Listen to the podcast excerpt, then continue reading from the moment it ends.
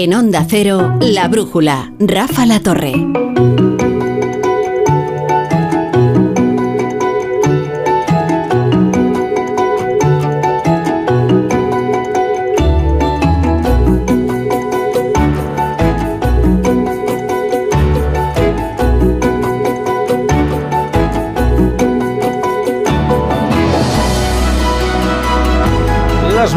Las 8 en Canarias. Hoy es el día de los reencuentros en la brújula de la economía. Miquel Roch, ¿qué tal? Buenas noches. ¿Cuánto tiempo? Muy buenas noches, un placer estar aquí otra vez. Nos veíamos por lo menos desde el año pasado. Tranquilamente. Qué bárbara. Es una agenda esta, la del fútbol, que nos impone algunas restricciones en la brújula de la economía. Y bien que lo lamento. Amadora llora, también hacía muchísimo tiempo sí, que no sí. te veía. ¿Cómo estás? Pues eh, bien, he crecido un poco y he engordado también. Has perdido el moreno, has perdido el He moreno. perdido pelo. Bueno, a John Muller estoy harto ya de verlo. ¿Qué, tal, John Muller? ¿Cómo estás? ¿Qué tal, Rafa? ¿Qué tal, querido John? ¿Cómo estás? No, Muy yo bien. nunca me harto de verte, John. Es Bueno. solo un juego para la audiencia. Es mi trabajo. Y el que veo todos los días, al que veo todos bueno, eh, eh, es como mi, mi, eh, Sombra. Mi sombra. Eh, Sí, sí, no, se, se me están ocurriendo todo tipo, todo tipo de símiles y todos inadecuados. Y entonces iba eligiendo y no encontraba. eh, Bueno, nuestro fijo entre los discontinuos, Ignacio Rodríguez Burgos. ¿Qué tal? Buenas noches, querido. Muy buenas noches. Rafa. Es que es verdad que el viernes, como tenemos el cuerpo golfo, solo se nos ocurren maldades. Y entonces, pues, ¿para qué? Fíjate estos cantantes que nos contaba Raúl Granado, que no pueden decir ni siquiera de qué equipo son, Yo- yo sí, como yo- para meterse en otros berenjenales. Pero ¿y por qué no lo pueden decir? Porque mundo, eh, además, fíjate, a quien sigue los partidos de fútbol, ¿cómo se les llama? Aficionados. hinchas. Hinchas, aficionados, claro. O sea, cada uno tiene su equipo. Y Sí. hay gente como yo que tiene dos. Porque nos gusta tanto el fútbol que tenemos capacidad de, de- de- de ser aficionados a dos equipos. Claro. Lo que pasa es que hay algunos agentes ¿no? Eh, que le recomiendan que sean como esos concursantes que ganan el Gran Hermano porque son anodinos. Eh. Es, usted no exprese ninguna opinión, así no insultará a nadie y todo el mundo comprará sus discos. O al menos no dejará de comprarlos, que es lo más importante. Y sí, pero eso es, como tú bien has dicho, es anodino. Mejor como Shakira. Eso es- ¿Verdad? Claro. sí, es que además yo creo, polémica. creo que en el mundo de Aunque- hoy, Aunque sea, Sí. sea en contra, vamos. creo que en el mundo de hoy lo que tiene premio es ser genuino. De Sí. verdad lo creo, ¿eh? Es un eufemismo, ¿no? Polémico. Decir. genuino, auténtico. Sí, sí. Si eres Ah, como- y el mundo por bandera. Claro que sí. Querido Ignacio, vamos con tu mirada cítrica. Pues vamos allá, comenzamos con noticias de esta misma tarde. El gigante de la moda HM anuncia el cierre de 28 tiendas en España. Esto es un roto. ¿eh? Y un ERE que afectará a casi 600 empleos. Un expediente, un expediente de trabajo que llega 24 horas después de otro en Barcelona. Ayer ya anunciaron otro en Barcelona, lo que pasa es que el lunes empezarán a negociar y veremos a ver hasta dónde llegan. La compañía sueca aduce causas organizativas y económicas. Y esta noche en Nueva York, Grifols ha presentado una querella contra Gotham y su director, Daniel Yu. La farmacéutica española reclama un resarcimiento de los daños financieros y reputacionales por el informe negativo de Gotham que cuestionaba la contabilidad y la solvencia de la compañía española. Desde entonces, Grifols ha perdido en bolsa un 30% de valor. Me dicen aeropuerto porque te pongo a viajar. Me dicen gimnasio. Qué bueno es esto. ¿Qué, Porque qué te es? pongo Camilo. Camilo. La verdad es que Pero no es esto, ¿eh? Que ya Pues, he visto. Cam- Cam- Camilo tiene un poco voz de chica. Yo pensaba que me ibas a decir Ludmila. Porque es un. Bueno. Eh, y ahora, a la velocidad de un jet, Pedro Sánchez anuncia la ampliación de barajas con la oposición de parte de su propio gobierno. Esta es la primera crisis en el gobierno de coalición. Ya veremos para dónde tira el jet. El caso es que Sánchez ha aterrizado en Fitur para anunciar lo que aprobó AENA en noviembre del pasado año y que presentó el ministro del Partido Popular Íñigo de la Serna en 2018. ¿Y qué es? Pues la ampliación del aeropuerto de Barajas.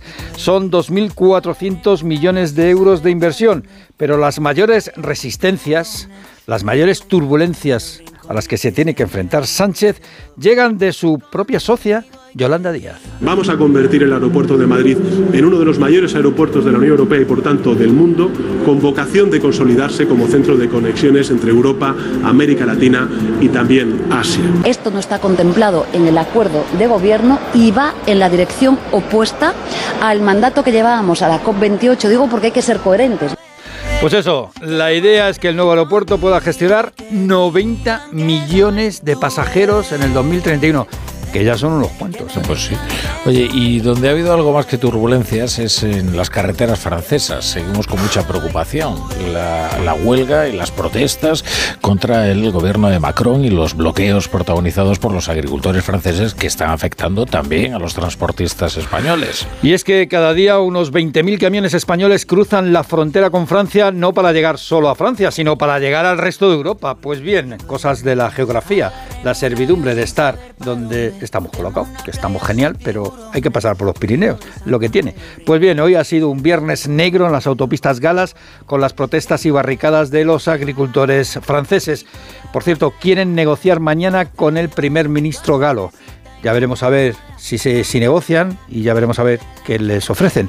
Los grandes perjudicados, los transportistas españoles, como apuntan desde ASTIC, la Asociación de Transporte Internacional. La situación, por ejemplo, ahora mismo a partir de Lyon es imposible pasar ya. Eh, está bloqueado Toulouse, está bloqueado Burdeos, varias ciudades también del norte de Francia, más al norte de Normandía y en el centro. Y por tanto, pues eh, lejos de aflojar, parece que la cosa se pone cada vez más difícil.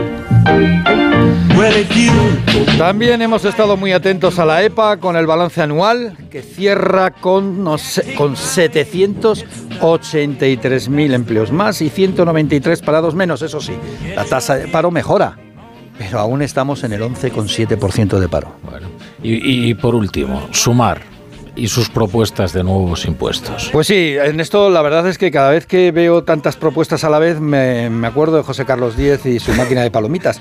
Pero bueno, que siguen saliendo ahí las, sin parar las palomitas. Sumar quiere igualar el impuesto de sucesiones y de donaciones, como contaba hoy, adelantaba hoy el confidencial, un tributo a las herencias que la fórmula sería similar a lo que han hecho con el impuesto de las grandes fortunas y del patrimonio. Es decir, yo te pongo el impuesto y si pagas patrimonio, pues te lo deduzco. Es decir, yo te pongo el impuesto de sucesiones en toda España y si lo has pagado en alguna comunidad autónoma, pues lo deduces. Y si no, pues palo y encima el dinero va al Estado, no a la comunidad autónoma. Esa es más o menos la, la idea. Y además, Yolanda Díaz quiere un impuesto a la distribución, a los super, parecido así a lo de las energéticas. Dice que la razón de este impuesto no es tanto recaudatorio, sino para bajar la inflación. Pues no sé si será ese el efecto o todo lo contrario.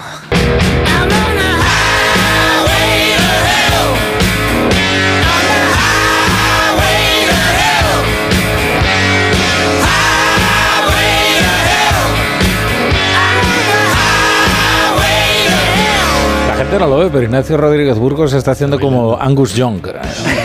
los pantalones el famoso paso de Angus Young. Con los pantalones cortos. Mientras se va así con su paso de Angus Young, eh, vamos a repasar otras noticias del día con Pedro Pablo González. Los españoles creen poco probable que mejoren sus ingresos y piensan en restringir el gasto durante 2024. Eso indica GFK, que es una consultora alemana que analiza las percepciones de los habitantes de 29 países europeos. Recuerda, la consultora germana que los altos tipos de interés y la inflación no están ayudando a reactivar el gasto de los hogares en nuestro país. Y esto se ha vuelto a ver si analizamos los dos últimos meses del 2023 y la impresión que dice han sacado de las encuestas a los españoles es de freno para este año. Bueno, los creadores del cohete Miura desarrollarán el primer lanzador español de microsatélites. Sí, el proyecto arranca con una dotación presupuestaria de 45 millones de euros, de los cuales al menos 40 se van a destinar a la fase de desarrollo del proyecto. Recordemos que en este último año se ha lanzado el primer cohete suborbital con tecnología 100% española y se ha firmado además el primer acuerdo de colaboración española con la misión Artemis de regreso a la Luna. Huelga en Renfe y Adif el próximo 9 de febrero. Sí, comisiones obras eh, tomen nota, convoca el paro este 9 de febrero para protestar por el desbloqueo, dicen, de los acuerdos sobre la eliminación de las categorías de ingreso y piden la implementación de la jornada de 35 horas. Y vendrá precedido, atención, este martes, día 30, concentración de trabajadores de Adif ante el Congreso de los Diputados cuando se esté tramitando la votación de la ley de amnistía. El día 30, nada menos. Pues eh, ahora eh, Miguel Roch, eh, que fue durante años corresponsal en Bruselas y luego tuvo el buen gusto y buen tino y sabiduría de volverse a España, porque allí bueno, la verdad es que no hay quien viva, eh, nos va a explicar qué importancia y qué sentido tiene que Charles Michel haya decidido renunciar a presentarse a las elecciones europeas y que por tanto prolongue su mandato como presidente del Consejo Europeo hasta agotarlo a finales de este año.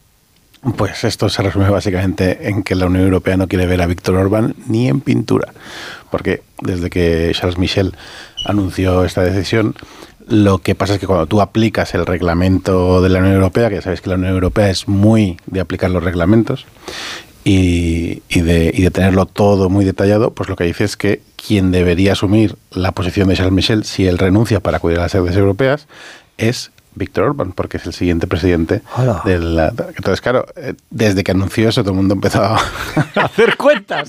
desempolvaron el, el manual, el tomo 14, el de la página 7, epígrafe 24, de qué pasa cuando esto pasa, y vieron, uy, eh, tenemos a Víctor Orbán aquí. Y, y claro, eh, ha habido mucha presión, mucho, muchas quejas, y Charles Michel ha decidido, yo creo que sabiamente, reconsiderar. Lo que no sé si es tan sabiamente es haberlo anunciado un viernes a las 7 de la tarde, porque ha amargado la vida de muchos de los, nuestros compañeros corresponsales en Ah, Bruselas hoy. porque se fastidie. Tampoco. Está todo el día quejándose. Suance siempre se queja de trabajar.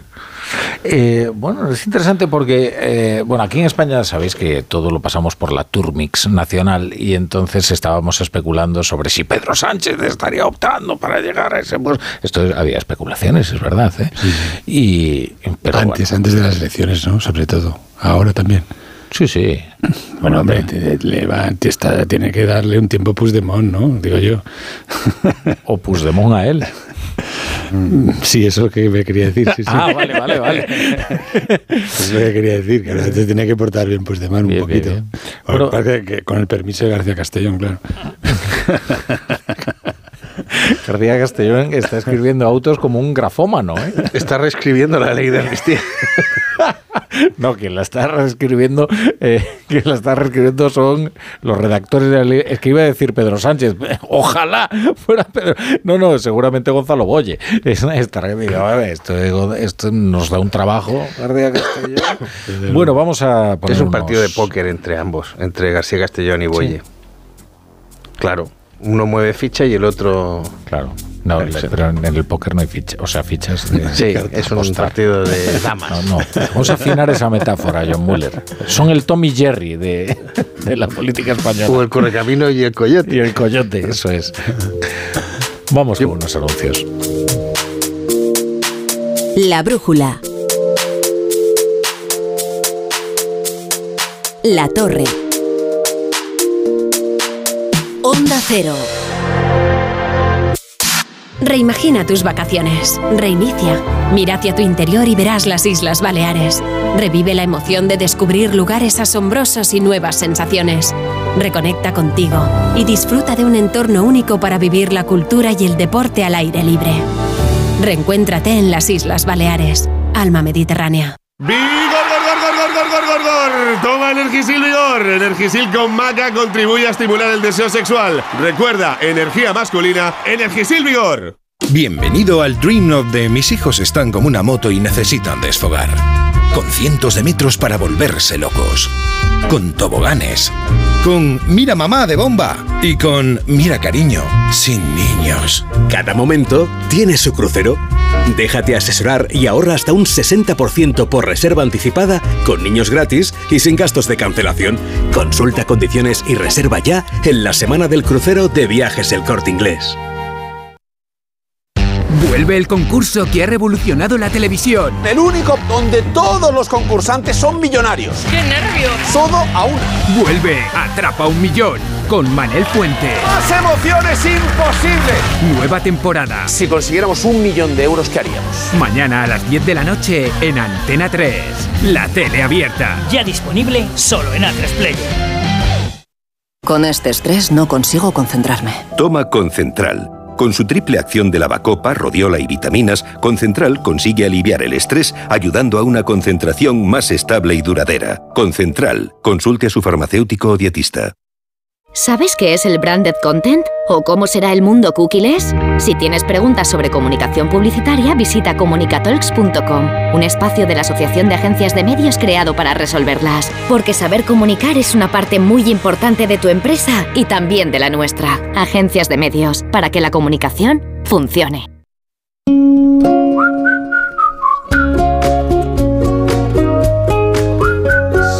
Seguro que el número al que más llamas es el de legalitas. Claro, como sus abogados te ayudan a resolver todos tus asuntos legales, pues no puedes parar de llamar. Un día te ayudan a reclamar una factura, otro te redactan un contrato de alquiler, otro te asesoran en temas fiscales y tú eres de legalitas, llama al 900 100 661 900 100 661 y siente el poder de contar con un abogado siempre que lo necesites. Y por ser oyente de Onda Cero, ahórrate un mes el primer año. La brújula. La torre.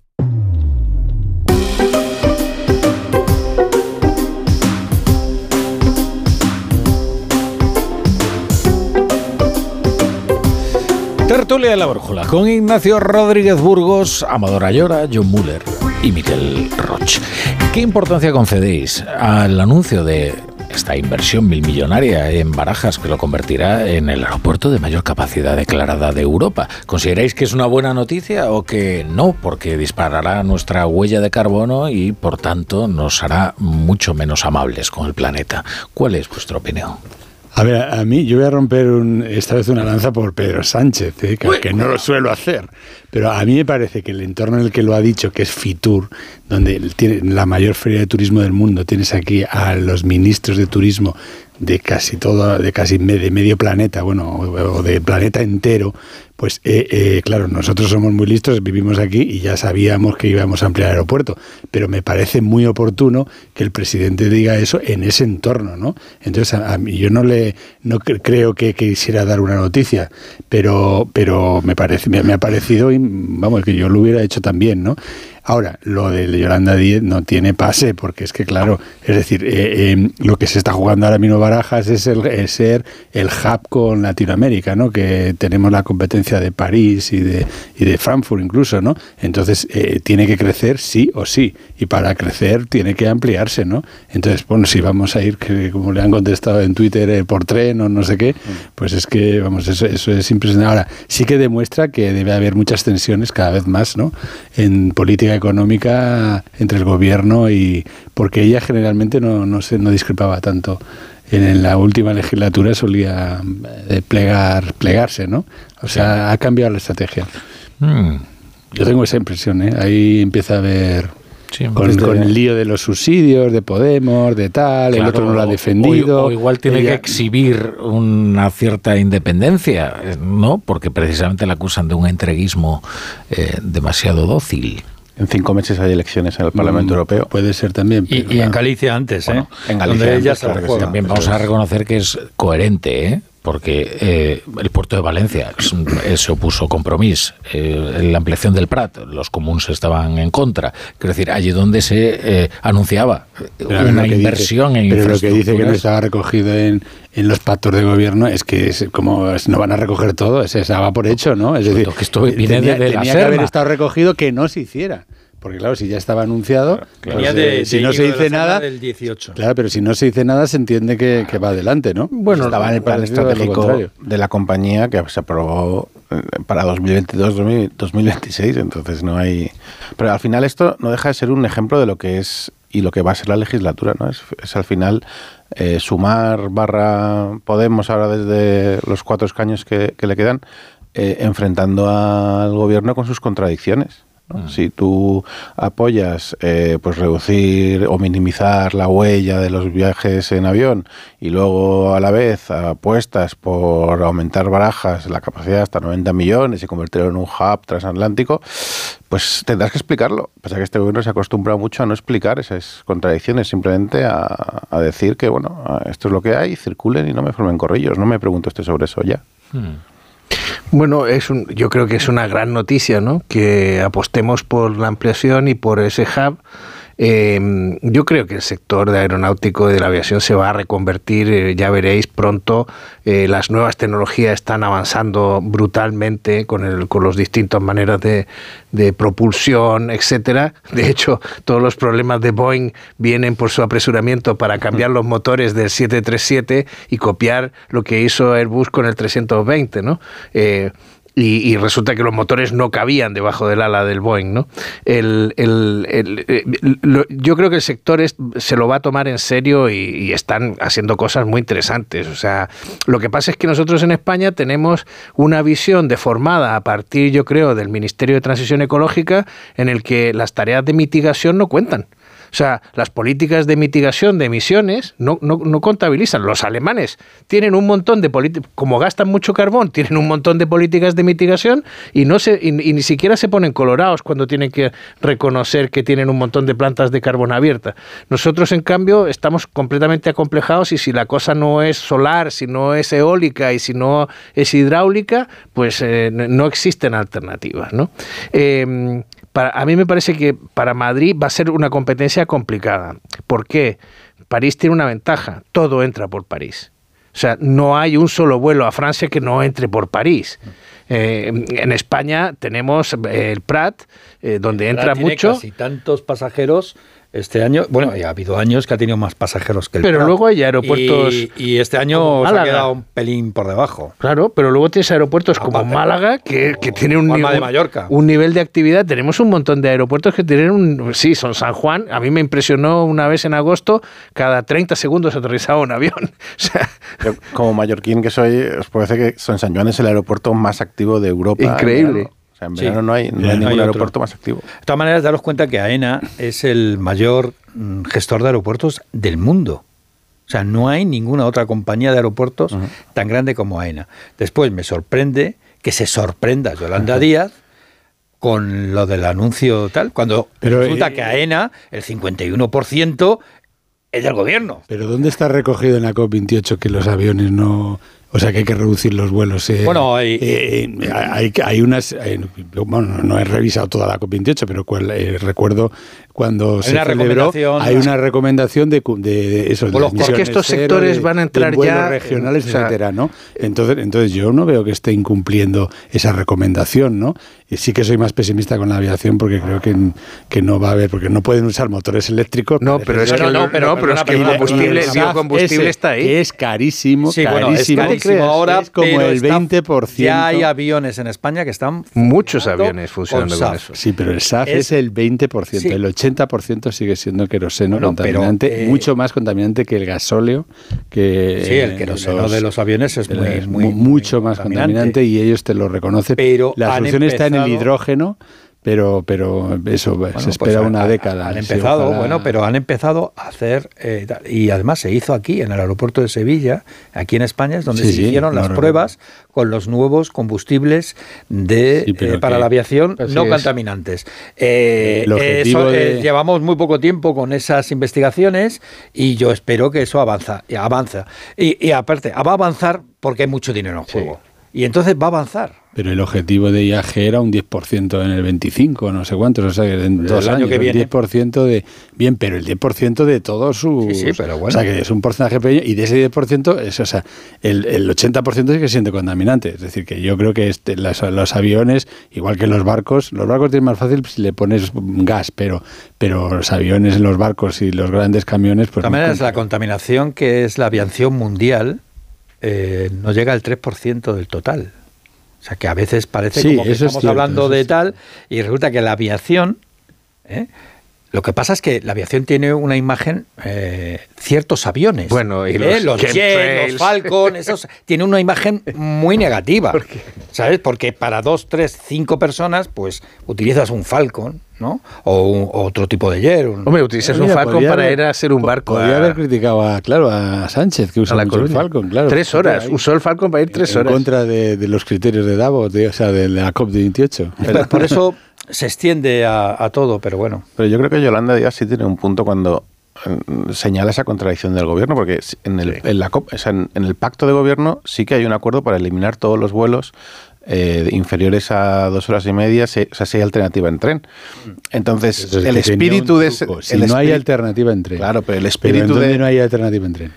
Claro, pero digo, el espíritu de ese acuerdo es, eh, es, es que el, el avión es un medio de transporte eh, superfluo a, a restringir como mínimo. A ver, la Y ampliación de barajas no se hace para, para quitar los vuelos o, o- o va a fomentar los vuelos regionales. Es decir, la ampliación de barajas se hace para vuelos internacionales y no está recogido eso en ningún acuerdo del gobierno, ni de la COP, ni de nada. La ampliación de barajas afecta a las cuatro terminales. Y en las cuatro terminales hay vuelos nacionales, pero vamos, que yo creo que estamos de acuerdo. Para vuelos digo- regionales, o sea, no, no veo aumentando el tráfico con Cantabria entre Madrid. O sea, van A mí lo que me parece interesante de- es de que ser un yo hub creo que internacional. detrás de todo esto, al final, en la izquierda española anida el deseo de declarar su fe en el decrecentismo.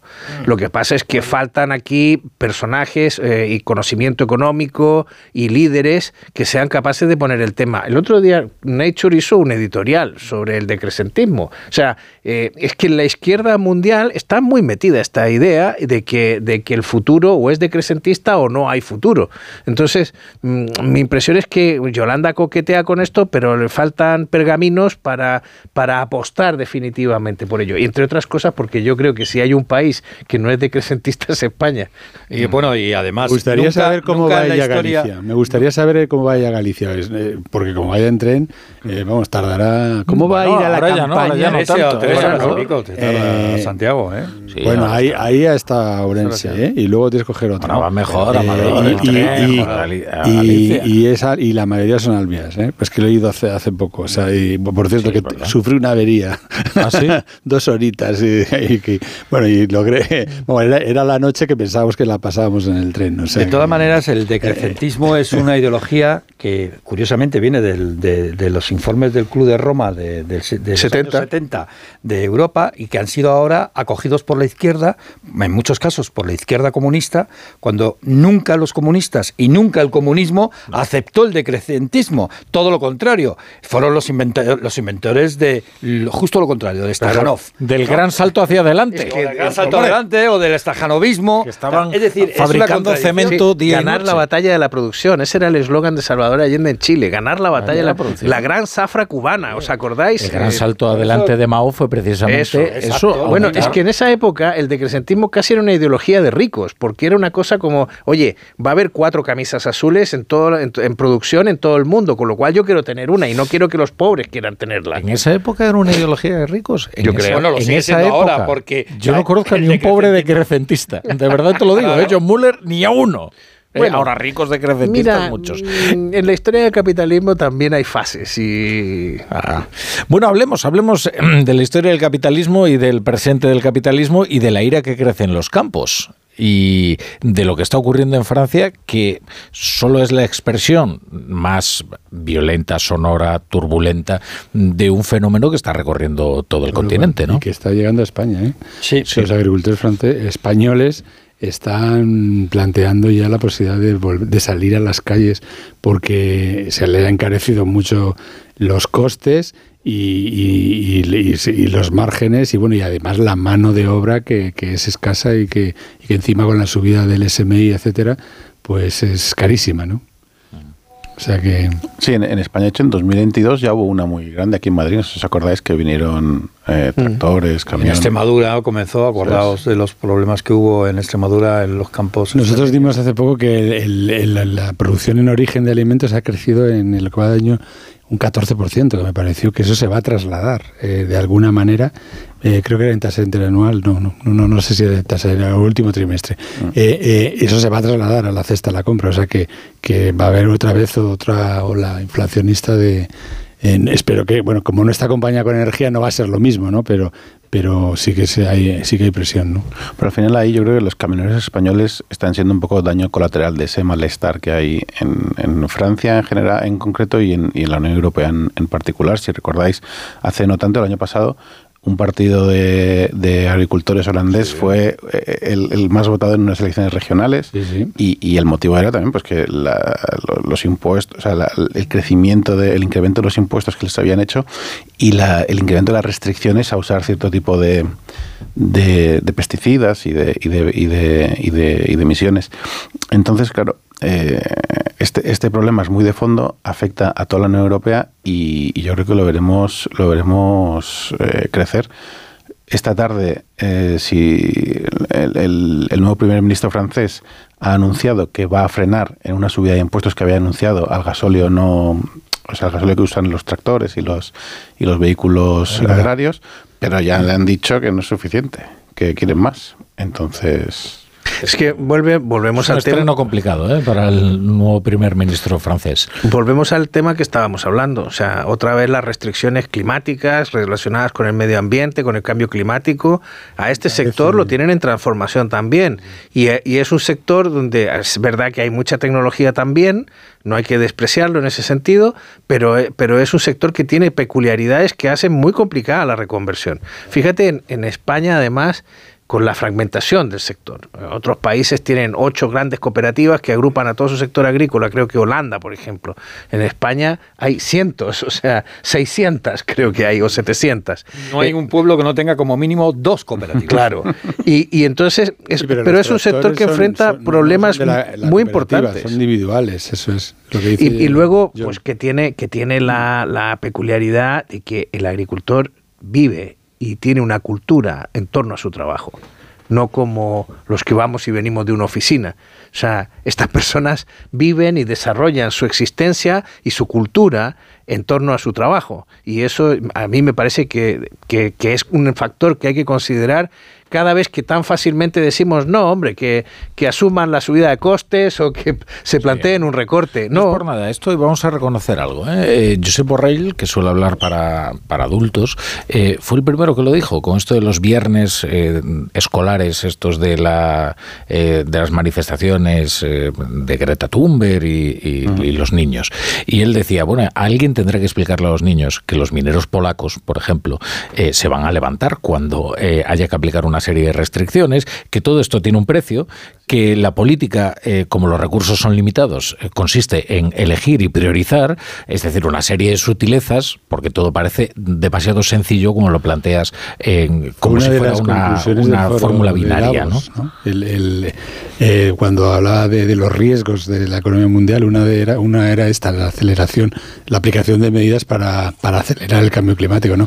Porque lo que está pasando en, la- en el mundo agrícola es que hoy las cosechas, como había antes de trigo, bueno, lo hemos visto en la aceituna, llevan dos años que es que no ha habido aceituna. Es decir, el cambio climático, porque no ha llovido o no llueve lo suficiente, va a hacer que, que el, el campo no vuelva va, probablemente a tener ya eh, la producción a- que tenía antes de, de aceite, ¿no? Con lo cual va a encarecer el aceite. Ese señor ya tiene un ingreso menor porque tiene eh, menos producto y encima si se le encarece el gasol, se le encarecen otros costes, pues pide subvenciones, claro. El, el- el otro día leía un informe sobre los leopardos de las nieves, no sé si habéis oído hablar de ellos, que son el cisne negro, pero del 2024. Cisne- El cisne negro fue el invento de Nassim Taleb de un evento altamente improbable de gran impacto, ¿no? Bueno, los leopardos de las nieves, que existen los leopardos de las nieves en las montañas de Asia, son eh, animales que sabemos que existen, o sea, que ocurren, que no son improbables, pero que es muy difícil de verlos porque son muy esquivos y se camuflan muy bien, en la nieve sobre todo. Entonces llaman leopardo de las nieves a una serie de eventos y uno de ellos es, eh, esto lo hacía el Atlantic Council, uno de los eh, leopardos de las nieves es el impacto climatológico, no, no, no geopolítico, no los hutíes disparándole a los barcos al pasar por el Mar Rojo, sino el impacto de, de los cambios climáticos, de, los, de, los- de la sequía en las vías marítimas. Y es espectacular los datos que hay. O sea, el Yangtze, el río Yangtze, por donde fluyen miles de toneladas de productos manufacturados chinos, eh, se quedó en el año 2022 en la mitad de su ancho. Y, se y no se pudo navegar en el curso inferior porque, porque, porque estaba seco. En el canal en el de Panamá. Mississippi, Panamá. en el Mississippi Panamá se no se perdieron puede, 20 no, mil millones de dólares en el año 2022 también en la sequía. En el canal de Panamá los barcos han dejado de pasar más de 35, han tenido que bajar a veintitantos. Eh, y, y bueno, y luego están los hutíes dando... Pero, pero, pero también hubo un efecto, no, no de sequía, pero sí de embarrancamiento de aquel barco. ¿Os acordáis en, en el, en el canal, de Suez? Con lo cual... Pues se quedó eso- atravesado. Sí, y hay una, hay una mirada geopolítica interesante ahora mismo sobre el conflicto de Oriente Medio, eh, que yo creo que hoy es la gran noticia, Rafa, esta historia de que la gente de la UNRWA estaba metida en, eh, Sí. en- en lo- en los atentados del 7 de octubre, me parece, vamos... La hemos contado. Sí, sí, sí. Ah, pensaba es- que me es- estaba no, reprochando no, alguna omisión. Me parece, me parece una vergüenza. Me parece increíble que las Naciones Unidas hayan permitido que la UNRWA se convirtiera en un apéndice del movimiento palestino. Pero bueno, esto eh, No, eh, corre- jamás, lo vamos a. Sí, lo vamos a dejar. Sobre, sobre todo y como corolario, en connivencia con una organización terrorista cuyo fin declarado es. sí es genocida. y que utiliza exactamente y utilizando sus vehículos etcétera pero el tema es que hay una mirada geopolítica porque China está extraordinariamente interesado en que los hutíes dejen de fastidiar porque quieren volver a recuperar el tráfico a través del, del canal de Suez. Ellos son perjudicados. Son uno de los principales perjudicados porque son los grandes exportadores a través precisamente del canal de Suez. Hasta el punto, solamente en el caso de España, son 135 mil millones de euros al año que pasan por la zona, de lo que tiene que ver con desde petróleo, gas y mercancías. ¿Y creen quién es el gran exportador mundial y el gran cliente de las grandes navieras y de los fletes? Pues China. Todo lo que afecte a, la navegación perjudica a China, al sudeste asiático, a India, que son los grandes exportadores, Está bastante callada. junto con ¿eh? la Unión Europea. Está bastante callada. Yo creo que para los intereses que tiene, hoy he visto que le ha pedido a Irán que deje que no que no proteja a los hutíes. Claro, por, por eso. Pero es la primera vez eh, que lo hace, ¿eh? Lo daba Es la primera vez que lo hacen en público. o en público, vale. Bien, pero, te olvides que bueno, que- pero es importante que Claro que es importante. Eh, Imponte, Miquel. No, no, yo solo iba, iba a comentar que, que también el, el tema de los agricultores franceses tiene una visión geopolítica y política muy importante, que es que no recordemos que, que la PAC, la Política Agraria Común Europea, se creó precisamente para que los agricultores franceses no se echaran en brazos del fascismo. Entonces, eh, eh, tú no quieres estar delante de un agricultor enfadado, pero tampoco, pero te puedo asegurar que no quieres estar delante de un, un agricultor francés enfadado. Entonces, y dentro de nada hay elecciones eh, eh, europeas donde nos vamos a jugar mucho si los partidos populistas eh, crecen en, en intención de voto y, y luego, pues Macron es su último mandato. Mm. Y ahí está Le Pen.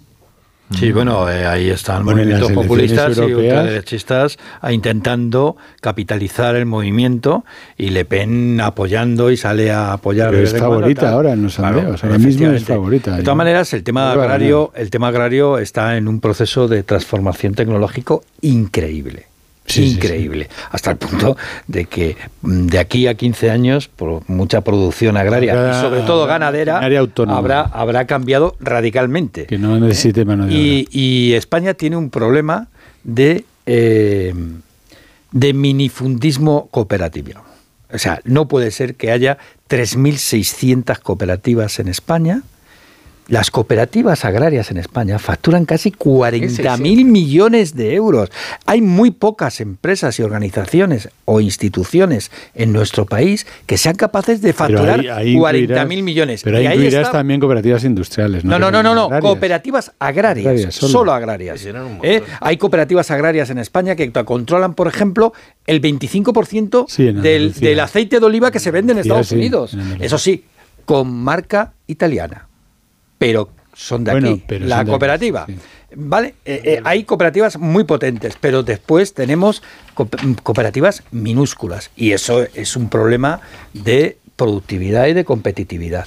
No puede- hay más de un millón de agricultores afiliados, asociados a cooperativas. O sea, el movimiento cooperativista en el sector agrario es muy fuerte, es donde más cooperativas hay y donde lo tienen más claro. Pero lo que no entiendo es que esté tan atomizado, que es lo que decías de los Países Bajos, donde hay ocho cooperativas y, y ya está. Aquí hay Pero yo creo que hay una tres mil y pico.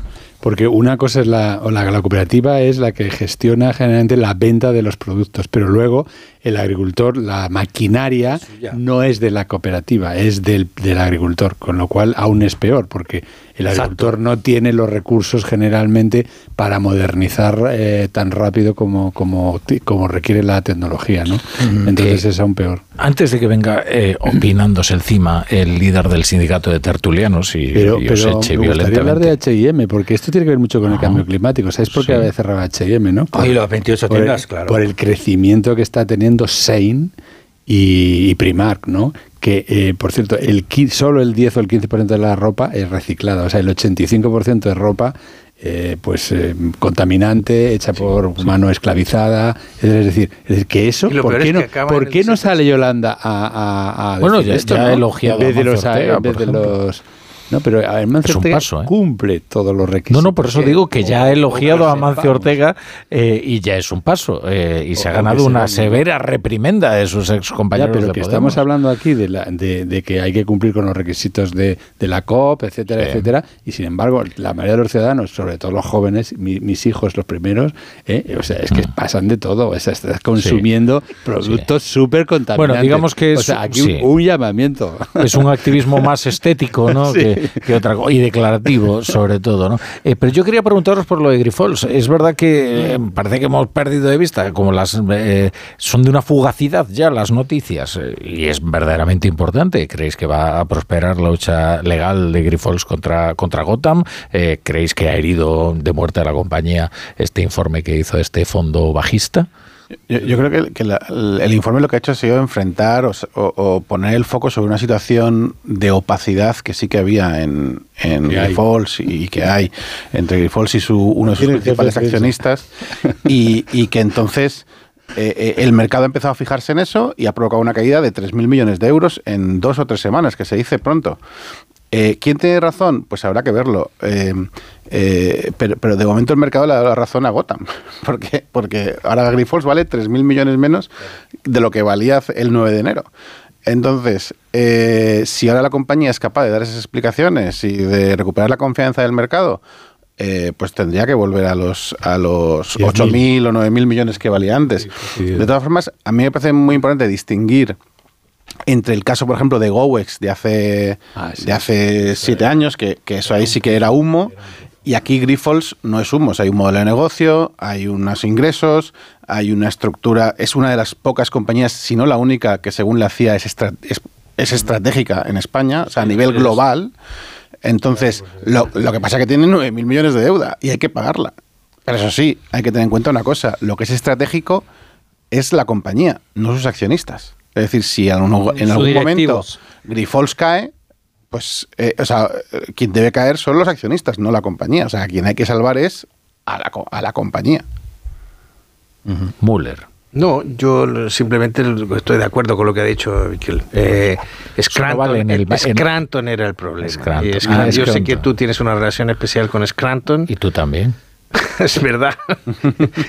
Es verdad. Es verdad, No, es verdad. Vamos a aclararle a Sí, la sí, audiencia. Scranton Con Scranton, la ciudad de Pensilvania, Sí, no sí, de- donde, donde, se, donde se supone que está se desarrolla la serie mítica que a ti te obnubila tu No, no me tu nubila, no me hace gracia, entonces visité Scranton. Eh, eh, tú tienes más vinculación biográfica. No, yo solo tenía un profesor de ahí. Por eso, es que... eh, Y no era Joe Biden. Ya, pero vamos a aclarar que nuestra vinculación es eh, con esa ciudad, Scranton, no Sí, con sí, el banco. no con, el fo- no con la El- empresa de la empresa controlada esta, por los sí, grifos. No, porque cualquiera nos acusa. Pero esa era la, lo- la cosa opaca que estabais me Claro. comentando. O sea, esa relación con Scranton, ¿qué tiene que ver Scranton? ¿Por qué se ha llevado parte del negocio más apetitoso Scranton? Esas son las cuestiones ahí, que el eh, mercado. yo estoy estando de acuerdo con eso. A mí lo que me sorprende es que cuando aplicas eh, las reglas de auditoría, eh, eh, no ha habido todavía, o sea, ni, ni la CNMV ni la auditora, eh, todas defienden que eh, pese a toda esta ingeniería financiera con Scranton eh,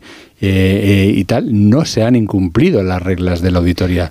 Entonces, entonces y, y no se ha demostrado que de momento incumpla o haya hecho algo fuera de la ley. Entonces, quizá la ley eh, pe- permite estas, este, La tipo, ley permite esto. este tipo de ingenierías, Hubo un ¿no? presidente de banco que dijo la contabilidad es un chicle. Eso No es. sé Es si- creativa. Bueno, y lo vimos en, en subprime, estas, las famosas hipotecas basuras, ¿no? Sí Es decir, es decir que eh, si eso es así, va a tener un problema Gotham, Pero- porque porque le- efectivamente le pueden exigir. Pues, aparte de, que, de que está la historia de él, de él que estaba en la, no me ha dado tiempo antes de venir a la radio, pero eh, en la que en la demanda incluye eh, eh, quién es el, el fundador de, de Daniel Gotham, Yu. el Daniel, Daniel este que por lo visto estuvo en prisión, que ha tenido, o sea que es un pájaro y que solo hay una foto de cuenta, un pájaro que cuenta. Miguel, remata. Sí, solo un, un punto. Eh, eh, un euro puede estar contablemente en dos sitios a la vez, pero un euro no, no puede pagar a la vez la deuda de Grifols y la deuda de Scranton. Pero, es el gran sí, punto. a eso O sea, me refería. El papel lo aguanta todo. Pero, pero, pero la ley viene. de auditoría internacional lo permite. lo permite. ¿Qué viene? Y, y se hacen las El hoteleras piquete. en- en